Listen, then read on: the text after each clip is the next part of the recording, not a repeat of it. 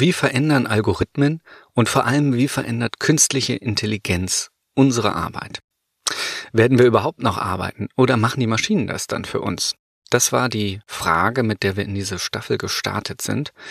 Und wir haben ein paar Beispiele für Automatisierung von Arbeit gesammelt und sind den technischen Möglichkeiten und Entwicklungspotenzialen genauer auf den Grund gegangen. Und auf dieser Grundlage müssen wir nun davon ausgehen, dass die Automatisierung voranschreitet, dass alles, was automatisierbar ist, auch automatisiert werden wird, aber dass es auch viele Dinge gibt, die die digitalen Rechner, egal wie smart sie noch werden, nicht können werden. Und zwar alles, was mit Bewusstsein, also mit Selbstbewusstsein und mit Weltbewusstsein, Wissen über die Welt, Verständnis von Welt zu tun hat. Mit Sinn und Semantik, könnte man auch sagen. Die Maschinen werden zwar weiterhin zu immer besseren Helfern in unserem Arbeitsalltag, die uns Aufgaben abnehmen, die Prognosen erstellen, die Informationen herausfiltern, unterstützen, die uns assistieren. Sie werden dafür aber wiederum auch weiterhin unsere Hilfe brauchen, unser Verständnis von Sinn und Zweck, unsere Zuarbeit von Weltwissen, von Weltverständnis und unsere einsichtige Kontrolle über die Ergebnisse. Fest steht aber, die smarten Geräte werden unsere Arbeit grundlegend verändern. Sie werden sie vor allem erleichtern, also äh, so, dass vieles für uns einfacher wird. Körperliche Tätigkeiten, die können durch filigrane Werkzeuge, Robotik, durch Exoskelette, sowas gibt's ja auch schon, entlastet werden. Und geistige Tätigkeiten, die durch Datenanalyse, vielleicht sogar echtzeitliche Datenanalyse oder zum Beispiel durch Visualisierungshilfen unterstützt wird. Diese Unterstützung kann aber gleichzeitig auch zu einer Arbeitsverdichtung führen, weil für uns Menschen dann nur noch die anspruchsvollen Aufgaben übrig bleiben und wir kaum mehr Zeit haben, uns bei, naja, einfacheren Routinetätigkeiten zwischendurch zu zerstreuen, mal zu erholen, mal durchzuatmen. Denn die Erleichterung der Arbeit bedeutet natürlich auch, dass wir viel produktiver werden. Die Maschinen helfen uns in weniger Zeit viel mehr zu leisten, so wie es ja auch mit jedem Werkzeug in der 200.000 Jahre alten Menschheitsgeschichte war. Wir konnten immer mehr Korn ernten, mehr Stein transportieren, mehr Geräte bauen äh, oder Häuser bauen, mehr Wissen vermitteln und natürlich auch mehr Tätigkeiten koordinieren. Denn äh, mit der Zeit haben wir verschiedene Werkzeuge entwickelt, die uns geholfen haben. Den Pflug, die, die Eisenverhüttung, die Schrift, Telefonleitung, sowas. Also neue Technologien. Und das ist natürlich eine tolle Aussicht. Wir werden immer effizienter werden. Das heißt auch, dass wir immer weniger tun müssen, um zum gleichen Ergebnis zu kommen. Wir müssen also weniger arbeiten. Das ist das große Versprechen jeder neuen Technologie und natürlich vor allem der Automatisierung durch Robotik, durch Algorithmen und künstliche Intelligenz. Aber das ist auch schon ein altes Versprechen, eins der späten Industrialisierung. Das war nämlich das Versprechen des bekannten Ökonomen und Mathematikers John Maynard Keynes. Der hat sich 1930 gefragt, wie viel müssen meine Enkel wohl noch arbeiten, wenn das mit der industriellen Entwicklung so weitergeht, wenn wir also immer schneller, immer mehr produzieren können. Und seine Prognose war 15 Stunden. 15 Stunden sollten seine Enkel nur noch arbeiten müssen.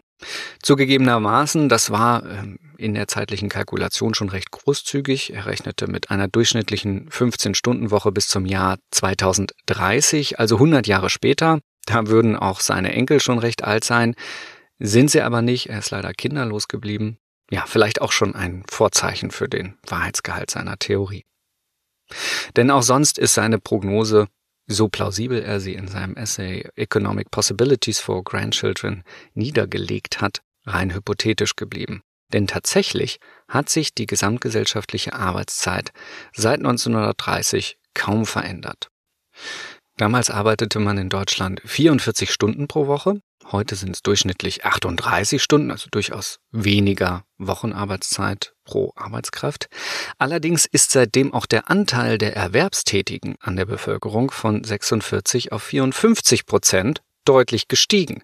Wenn man das also gegeneinander rechnet, ist die Gesamtarbeitszeit pro Bürgerinnen und Bürger kaum gesunken. Es ist eher so, dass mehr Menschen arbeiten und sich die Gesamtlast dadurch anders verteilt. Aber tatsächlich blieb die verfügbare und notwendige Arbeit in den letzten 100 Jahren fast gleich viel.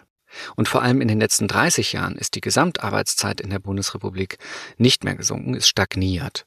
Das heißt, gerade in der Zeit, wo in Deutschland sehr viel in die Automatisierung investiert wurde, und Deutschland ist international an Platz drei der Roboter pro Kopfdichte und in Europa sogar auf Platz eins, ist keine Entlastung der Erwerbstätigen zu erkennen. Im Gegenteil, aktuell führt ja der internationale Wettbewerb und der Mangel an Fachkräften eher dazu, dass längere Arbeitszeiten gefordert werden. Erst kürzlich forderte der Chef des Bundesverbandes der deutschen Industrie die Wiedereinführung der 42-Stunden-Woche. Es geht also eher wieder bergauf. Kurzum, die Maschinen entlasten uns, wir werden immer effizienter und doch arbeiten wir mehr. Warum? Wie kann das sein? Ich glaube, dafür gibt es gleich mehrere Gründe. Und deshalb geht es um diese Frage auch nicht nur in dieser Folge, sondern gleich in den nächsten drei Folgen von Mensch-Maschine, dem Podcast für künstliche Intelligenz, Mensch und Gesellschaft. Mein Name ist Mats Pankow und ich wünsche euch viel Spaß.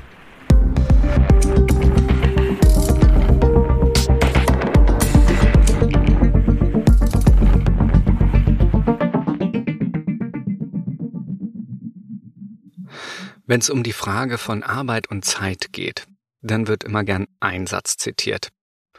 Arbeit dehnt sich genau in dem Maße aus, wie Zeit für ihre Erledigung zur Verfügung steht.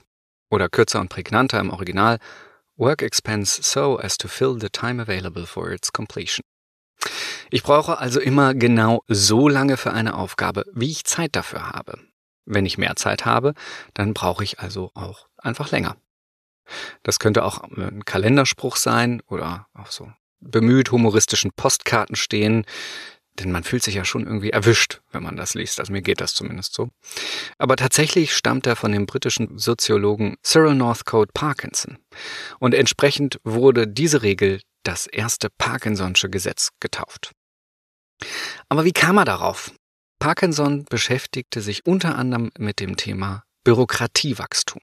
Er stellte nämlich verdutzt fest, dass die britische Marine zwar im Jahr 1928 nur noch etwa ein Drittel so viele Schiffe baute wie zu Kriegsbeginn 1914, die Zahl der Werftmitarbeitenden aber um neun Prozent gestiegen war, insbesondere in der Verwaltung plus 40 Prozent und in der Admiralität plus 78 Prozent. Es gab also weniger Leistung, weniger Output bei mehr Personal und besonders bei mehr Bürokratie. Er erklärte sich dies durch die Karriereabsichten der Verwaltungs- und Militärmitarbeitenden. Jeder wolle gern die Zahl seiner Untergebenen steigern, um sich selbst so aufzuwerten. Zudem entstünde durch zusätzliches Personal auch zusätzlicher Koordinationsaufwand, der wiederum die Zeit des neuen Personals ausfüllen würde. Ganz ohne neue oder mehr Aufgaben würde eine Bürokratie, so Parkinson, durch diese inhärenten Effekte ganz automatisch zwischen hat versucht es auszurechnen, 5,2 Prozent und 6,6 Prozent pro Jahr wachsen. Das klingt natürlich völlig absurd und tatsächlich trägt Parkinson seine Thesen auch mit einem, mit einem Augenzwinkern vor. Aber als jemand, der viel mit Verwaltung arbeitet, fallen mir persönlich einige Beispiele für Neueinstellungen ein, die wahrscheinlich mit ähnlichen Effekten einhergegangen sind. Und das bei bester Absicht aller Beteiligten. Alle glauben, das wäre nötig, es wäre zu viel zu tun und äh, nur neue Arbeitskraft könnte das bewerkstelligen, die dann allerdings auch eingearbeitet und koordiniert werden muss, ständig Rapport zu leisten hat und wieder mit anderen Mitarbeitenden in der Organisation kommuniziert, Abfragen stellt, ja, die also alle beschäftigt. Parkinson formuliert das in seinem zweiten Gesetz. Angestellte schaffen sich gegenseitig Arbeit. Er geht sogar so weit zu behaupten, eine einmal entstandene Bürokratie könne auch einfach weiterarbeiten, wenn ihre Kernaufgaben wegfielen. Das ist dann schon recht zynisch und ja, sehr unwahrscheinlich, wenn auch vielleicht nicht völlig unmöglich, möchte ich sagen. Niklas Luhmann hat solche Prozesse in einer Organisation mal operative Schließung genannt. Seiner Vorstellung nach passiert das in allen sozialen Systemen, die müssen sich, je komplexer sie werden, immer mehr mit sich selbst und ihren eigenen Strukturen beschäftigen und schließen sich damit zunehmend gegen alle äußeren Einflüsse ab. Und gerade in der Verwaltung kann das schnell passieren. Denn der Erfolg der eigenen Arbeit wird nicht vom Kunden oder von der Kundin der Bürgerinnen und Bürger bemessen sondern allein von den Vorgesetzten. Die entscheiden über Wohl und Leid, über Karriere und Aufgabenspektrum der Mitarbeitenden. Und deshalb orientiert sich jede Organisation vor allem auch an der Zufriedenheit der Vorgesetzten. Und dabei gerät der eigentliche Zweck der Organisation dann gelegentlich mal aus dem Blick. Alle wollen nach oben gefallen und möglichst keine Fehler machen, sich gegenseitig abstimmen und absichern. Wer kommt da noch zum Schiffe bauen? Denn die Vorgesetzten orientieren sich ja wiederum meistens an der Zufriedenheit ihrer Vorgesetzten und so weiter bis zur Leitung.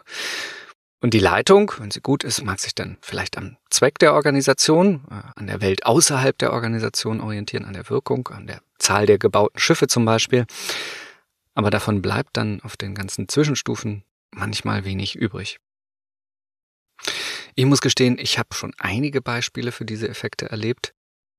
Zum Beispiel mal eine Pressekonferenz, die von zig Mitarbeitenden wirklich in hunderten Abstimmungsschleifen über Monate geplant wurde, die mit erheblichem personellen und monetären Aufwand umgesetzt wurde, zu der dann aber keine Presse erschienen ist, weil das Thema außerhalb der Organisation einfach niemanden interessiert hat. Und der Witz war, trotzdem waren danach alle glücklich, weil sie zeigen konnten, wie fleißig sie gearbeitet hatten. Und die Leitung war glücklich, weil alle so fleißig waren und so gut vorbereitet. Ja, und vielleicht auch, weil man dann mal vor der Kamera stehen konnte. So war dann das ganze Projekt für alle Beteiligten innerhalb der Organisation ein großer Erfolg, nur halt nach außen völlig wirkungsfrei. Und ich unterstelle da, wie gesagt, keine böse Absicht. Das sind strukturelle Effekte, vielleicht auch psychologische, aber meistenfalls keine absichtlichen Entscheidungen. Zusammenfassend lässt sich sagen, wachsende Organisationen haben eine Tendenz zur Ineffizienz. Man verliert über die vielen Hierarchiestufen die Ziele aus den Augen, muss viel koordinieren und frei werdende Kapazitäten füllen sich dann automatisch mit mehr Aufwand für die bestehenden Aufgaben. Und dieser Aufwand ist dann fortan natürlich auch Standard. Ne? Die Zeit ist voll.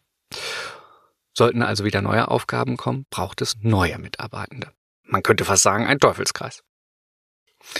Das ist, und das möchte ich an dieser Stelle auch nochmal sagen, das ist kein Naturgesetz. Das ist zwar ein struktureller Effekt der Bürokratie, aber das kann man mit klaren Zielen, mit systematischer Wirkungsorientierung, mit Evaluation, mit regelmäßigen Retrospektiven und so weiter, kann man das auch verhindern. Einige machen das auch. Das habe ich auch erlebt und das ist toll. Das macht eine Organisation schneller, das macht sie wirksamer, macht sie besser. Aber meistens fehlt leider ausgerechnet für diese Reflexion die Zeit. Das ist ja schon sprichwörtlich, das Dringende verdrängt das Wichtige. Und so arbeiten dann alle am Anschlag, ohne so recht voranzukommen. Ja, aber wenn wir jetzt ähm, zurückkommen zur Automatisierung, womit füllen die Menschen denn dann die gewonnene Zeit genau? Naja, einfach mit mehr vom Gleichen. Ne? Die Aufgaben dehnen sich aus. Parkinson beschreibt sein erstes Gesetz am Beispiel einer Postkarte. Man kann sich den ganzen Tag mit dem Schreiben einer Postkarte beschäftigen, ne, zum Beispiel mit der Auswahl des Motivs, mit der Formulierung des Textes, die Adresse nochmal prüfen, welche Briefmarke passt. Äh, sollte ich die heute schon schicken oder lieber erst zum Geburtstag? Möchte meine Frau mit unterschreiben? Und so weiter. Oder man greift in der Mittagspause beim Vorbeigehen die erstbeste Karte, schreibt sie beim Warten auf das Essen in drei Minuten und wirft sie ein. Jede Aufgabe lässt sich natürlich noch penibler erledigen, noch besser vor- und nachbereiten, mit noch mehr Menschen abstimmen, absichern und so weiter. Die Frage ist, ob sie dadurch ihren Zweck besser erfüllt. Wird sich der oder die Empfangene mehr über eine ganztägig geschriebene Postkarte freuen oder über eine aus flinker Feder? Wird sie den Mehraufwand überhaupt bemerken? Vielleicht nicht. Und noch schlimmer, wird sich die Person über zwei Postkarten im Jahr, die zusammen sechs Minuten Aufwand gekostet haben, vielleicht viel mehr freuen als über eine einzige ganztägig produzierte. Das Grundproblem sich ausdehnender Arbeitszeit ist, dass Menschen das Ziel ihrer Tätigkeit aus den Augen verlieren. Und das ist völlig normal. Ja, das ist eher der Regelzustand. Das geht mir auch so. Aber bei anderen kann man das natürlich immer leichter erkennen. Als Berater frage ich dann meistens als erstes, wozu machst du das? Was willst du damit erreichen? Das klingt total trivial, aber Kaum jemand kann die Frage beantworten. Und wie gesagt, ich nehme mich da nicht aus. Meistens sagt man dann, ja, ich suche so lange, weil ich die richtige Karte finden will. Oder ich schreibe so langsam, damit es schön aussieht. Aber das ist natürlich gar kein Ziel. Man schreibt eine Karte, damit die Empfangenen sich freuen. Und das hat nicht unbedingt was damit zu tun, ob die Karte schön ist oder die Schrift. Aber wenn man erstmal dabei ist, konzentriert man sich auf seine aktuelle Aufgabe und da verliert man das Ziel halt manchmal ein bisschen aus den Augen. Das ist ganz menschlich. Und manchmal will man auch gar nicht an das Ziel denken. Vielleicht, weil man dann daran denken müsste, was jetzt eigentlich sinnvoll zu tun wäre, was aber anstrengend ist. Zum Beispiel die Hausarbeit endlich zu schreiben, statt stundenlang die Vorlage zu formatieren. Oder einfach mal ein Projekt umzusetzen, testweise, statt es das zehnte Mal in einem Meeting durchzukauen. Wir verbringen gerne viel Zeit mit Aufgaben, die wir gut können oder die uns Spaß machen oder die uns wenigstens nicht wehtun und wenig mit Aufgaben, die notwendig sind, um ein Ziel zu erreichen. Die sind nämlich oft anstrengend und diese Arbeit, dieses Prokrastinieren um die eigentliche, wichtige, wirksame, produktive Tätigkeit herum, die hat sogar einen Namen. Fake Work. Fake Work ist alles, was man so macht, ohne dass es eine Wirkung hat. Viele Berichte zum Beispiel, die sind Fake Work. Da weiß man beim Schreiben schon, dass die eh keiner liest. Oder Abstimmungsprozesse, wo man in Meetings immer wieder das Gleiche bespricht, ohne dass klare To-Dos dabei rauskommen oder Vorlagen oder viele Abfragen und so weiter. Diese Dinge werden einfach gefordert, weil man sie schon immer so gemacht hat oder weil es sich gerade so anfühlt. Oft auch aus Unsicherheit, ja, weil Vorgesetzte selber nicht wissen, wo sie genau hinwollen. Deshalb fordern sie zum Beispiel dann wöchentliche Berichte und starren bei den Vorträgen dieser Berichte die ganze Zeit auf ihre Telefone. Ich habe das wirklich schon einige Male aus der zweiten Reihe mit ansehen müssen und ja, ich, ich wollte die Leute schütteln. Mir bricht das auch das Herz, was da an Lebenszeit verschwendet wurde. Auf beiden Seiten. Da hätten sie auch am Strand sitzen können oder mit den Kindern spielen oder ein Bier trinken. Ja, Fake Work. Das machen wir uns manchmal selber, so als Vermeidungsstrategie, aber das entsteht eben oft auch aus hm, schlechter Führung. Wenn Vorgesetzte ihren Mitarbeitenden die Selbstbestimmung nehmen, durch Micromanagement zum Beispiel, dann wissen die nur noch, ah, ich muss den Aktenschrank aufräumen. Warum? Ja, hat mir keiner gesagt, weiß auch keiner, also räume ich alles alphabetisch. Ah, das war falsch, das sollte wohl nach Priorität geordnet werden. Okay, alles nochmal sortieren. Ah, zeitliche Dringlichkeit war gar nicht die Priorität. Finanzielle Dringlichkeit war die Priorität. Also alles nochmal neu. Ja, so oder so ähnlich sieht Führung ohne Auftrag, ohne Ziel aus und ist leider, leider immer noch der Standard in vielen Organisationen. Und ich meine da jetzt ganz explizit nicht nur die öffentliche Verwaltung. Das betrifft wirtschaftliche Unternehmen und Konzerne genauso. Bürokratische Strukturen entstehen ja ab einer gewissen Komplexität immer. Und die braucht's ja auch. Die sind auch sinnvoll. Man muss sie nur halt auch gestalten und auf allen Ebenen gut führen oder die Menschen mit klaren Zielen ausstatten und sich selbst führen lassen. Ja, das war eine Folge, die jetzt nicht unmittelbar mit Automatisierung zu tun hatte, die mir aber wichtig war, um einen der Gründe dafür aufzuzeigen, warum eine Effizienzsteigerung durch Automatisierung nicht notwendig zu weniger Arbeit führt. Es klang vielleicht an einigen Stellen auch etwas hart, ist aber durchaus mit Zuneigung gemeint. Tough Love könnte man sagen. Ich arbeite ja viel mit Verwaltung, gerade in der öffentlichen Verwaltung und ich mache das auch gerne. Ich habe mir das so ausgesucht, aus Überzeugung, dass das wichtig ist, dass es aber vielleicht auch noch besser geht.